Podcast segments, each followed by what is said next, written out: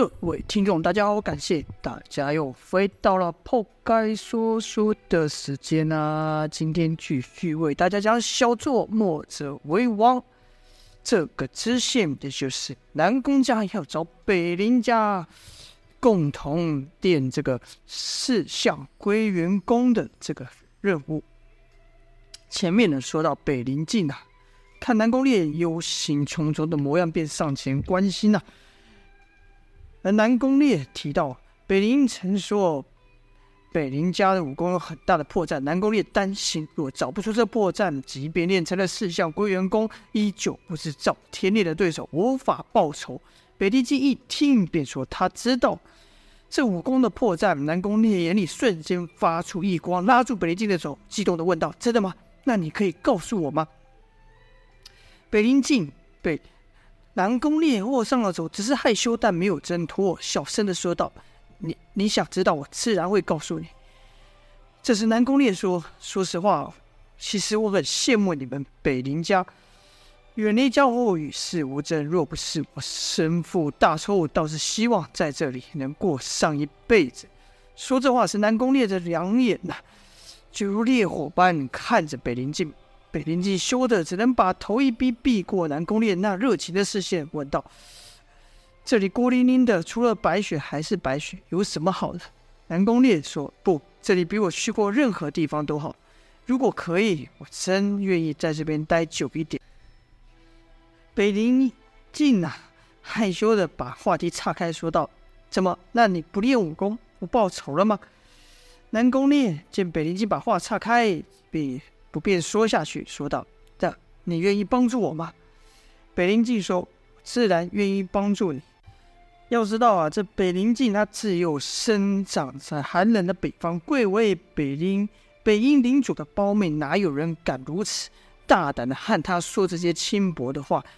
再加上南宫烈的身份地位、外貌、武功等，称得上是一流啊。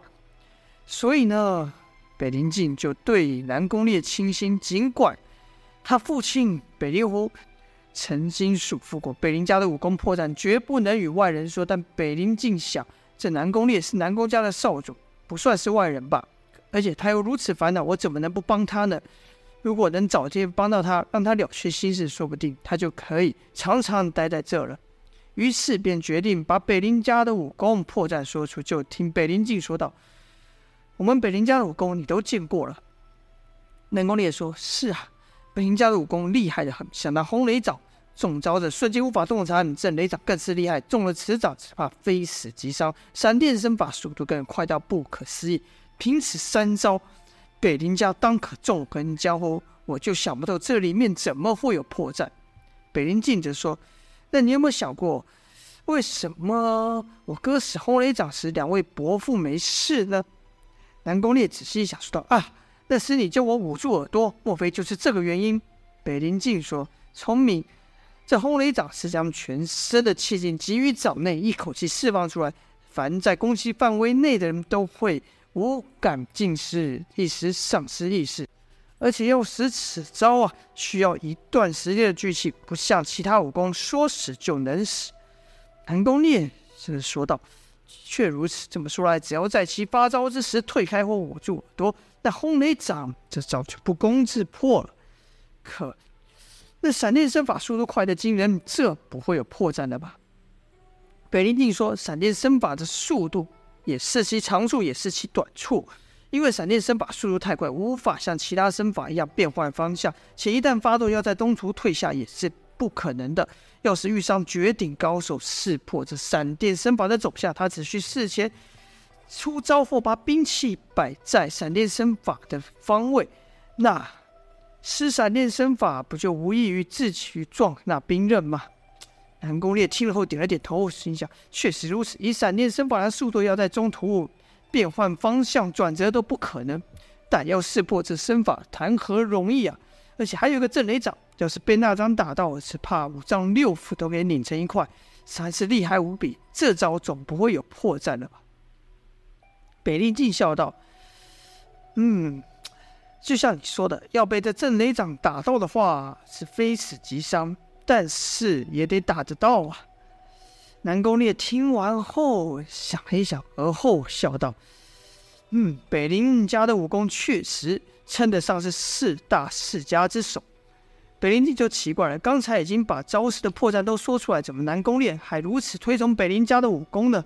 就听南宫烈续道：“震雷掌配合闪电身法一起使出，只怕想躲都不可能。所以即便知道这些破绽，也无法反击。”而破红雷掌的方法，一般人更不可能知道，只有乖乖中招的份。在我看来，这些破绽根本不算是个破绽。而且如此说来，我只要练成了完整的四象归元功，我也不会不用再怕那赵天烈了。北林静听南宫烈如此推崇北林家，心里也是得意啊。而这时，南宫烈又把话题一转，看向天空，说道：“这白雪如此纯洁，就像你一样。”听得北林静又是一休，南宫烈续道：“待我大事一了，大仇一报，便回来此地，与你一起在这看着白雪，看着太阳升日落，你说好不好？若没有你，只怕我这武功永远都练不成。我实在不知道该怎么报答你。”这是北林静才小声说道：“我哪里说过要你报答了？”南宫烈说：“你即便不说，我也会做的。我要让你们北林家名动天下。”说完，南宫烈又牵起北林静的手，北林静只觉得心里软乎乎的，即便外面的雪下个不停啊。如此又过了几日，这四项归元功已经完成了，融合四家之长，分别是南宫家那霸道如火的内劲刀劲，西门家出剑的速度，东郭家的旋风劲与北林家的拳脚闪电身法。而这四人中，又以南宫烈的武功进展最大，以进大成。西门景、东郭醉是学会了三四成，而北林虽然资质悟性都不比南宫烈差，但毕竟练此功的日子最短，所以呢，也只学会了五六成。南宫烈就觉得时机成熟了，突然发难了，就看南宫烈假装要试招，突然以明艳刀朝四象归元功的秘籍劈去。这秘籍哪经得住南宫烈的刀子？嚓的一下分为两半，南宫烈就把那刀一收，秘籍一揣入怀里。这一手来的全无预兆，见心血被毁，西门庆、夺过罪、北林英立刻起身落道：“这这是什么意思？”就看南宫烈神情一变，之前那谦逊的模样没了，换上了以往高傲的表情，对三人说道：“从今以后不会再有武林四大世家，你们都将归宿于我南宫家。”西门庆说道：“你这这是什么意思？这话可不能乱说啊！武林四大世家存在已久，想当年九黎崛起也没把我们怎么样。这贤侄，你这玩笑未免开过头了吧？”北林也不敢相信，说道：“南宫兄，这到底怎么一回事？”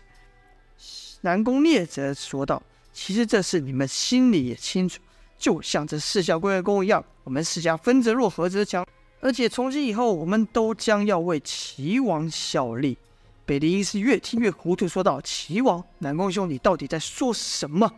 而西门子都勾醉者默然不语啊。两人知道南宫烈为了复兴南宫家投靠齐王一事，但两人还是助其练成四象归元功。南宫只在他面前死去的事，但他们知道满足现况的时代已经过去了。只是两老没想到南宫烈的手段如此决绝。南宫烈则对北林一说：“你北林家也不可能永远躲在这穷山僻壤之中。”还记得我答应过你，以后我有的一切都有你一份，因为我们同在齐王手下做事，所以自然我有的你也有。北林英则说：“南宫兄不觉得这么做有点欺人太甚了吗？我们为什么一定要和你一样在齐王手下效力呢？”南宫烈说：“我这是为你们北林家好。我说过要让你们北林家再度发扬光大，名震天下。这些事躲在这积雪的山谷中可做不到啊。”北林英说。哼，我们北林家一向不属于任何势力，从前如此，以后也是如此。南宫烈则说，很多以前的规矩都不用，不适合用了，是时候改一改了。这时，北林则对西门景、东郭醉说：“两位前辈，莫非就这样子不说话吗？”东郭醉则说：“哎，我们怎么想已经不重要，很多事情是事情逼着我们做的。”北林英子说：“枉我叫你们两位一声前辈。”然后对南宫烈说：“枉我和你称兄道弟，我早该知道你们没安什么好心。”南宫烈说：“识时务者为俊杰，如今天下大乱，想要独善其身已经不可能了。”要知道，即便强如九黎，也无法置身事外，我们又如何能够呢？正所谓良禽择木而栖，齐王乃当代明君，我们替他打天下有什么不好？很快的，这天下局势就大变动。齐王现在是求财若渴，但凡能助他一臂之力的，日后都能得到丰厚的报酬。他曾亲口答应我，事成之后，这武林将由我们四大世家共同执掌。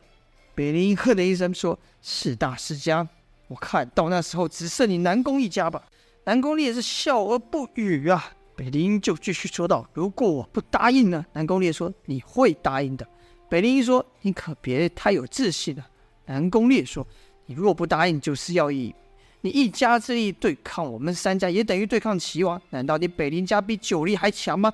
难道你的武功比赵天烈还厉害吗？”北林兄啊，你会有这样的反应，我不怪你。这地方啊，限制你的视野，使你看不清楚。但我却看得清楚，我们当可成就更大的事业。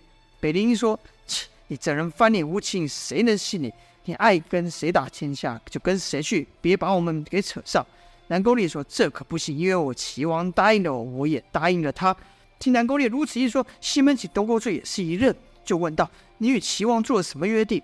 南宫烈说：“我答应了齐王，会带你们三家一起投靠于他。”北陵兄。宁可别害我失信于齐王啊！北陵说：“那是你与他的约定，和我有什么关系？”南宫烈说：“哼，别说与你有关，与我们都有关。我说了，天下的局势很快就有大变动，没有人能够置身事外。我所做的，也是为了重振我们四大家企业的辉煌。但这件事凭我自己做不到。”单凭我南宫家也做不到，你必须加入我们。只要你答应了这四项关公的秘籍，你就可以拿去。说着，把一半的秘籍扔扔了过去。好了，这就是本章的内容了。南宫烈突然发难，那北林应该怎么办呢？他会否答应南宫烈呢？就待下回分晓了。感谢各位的收听，今天先说到这边，下播。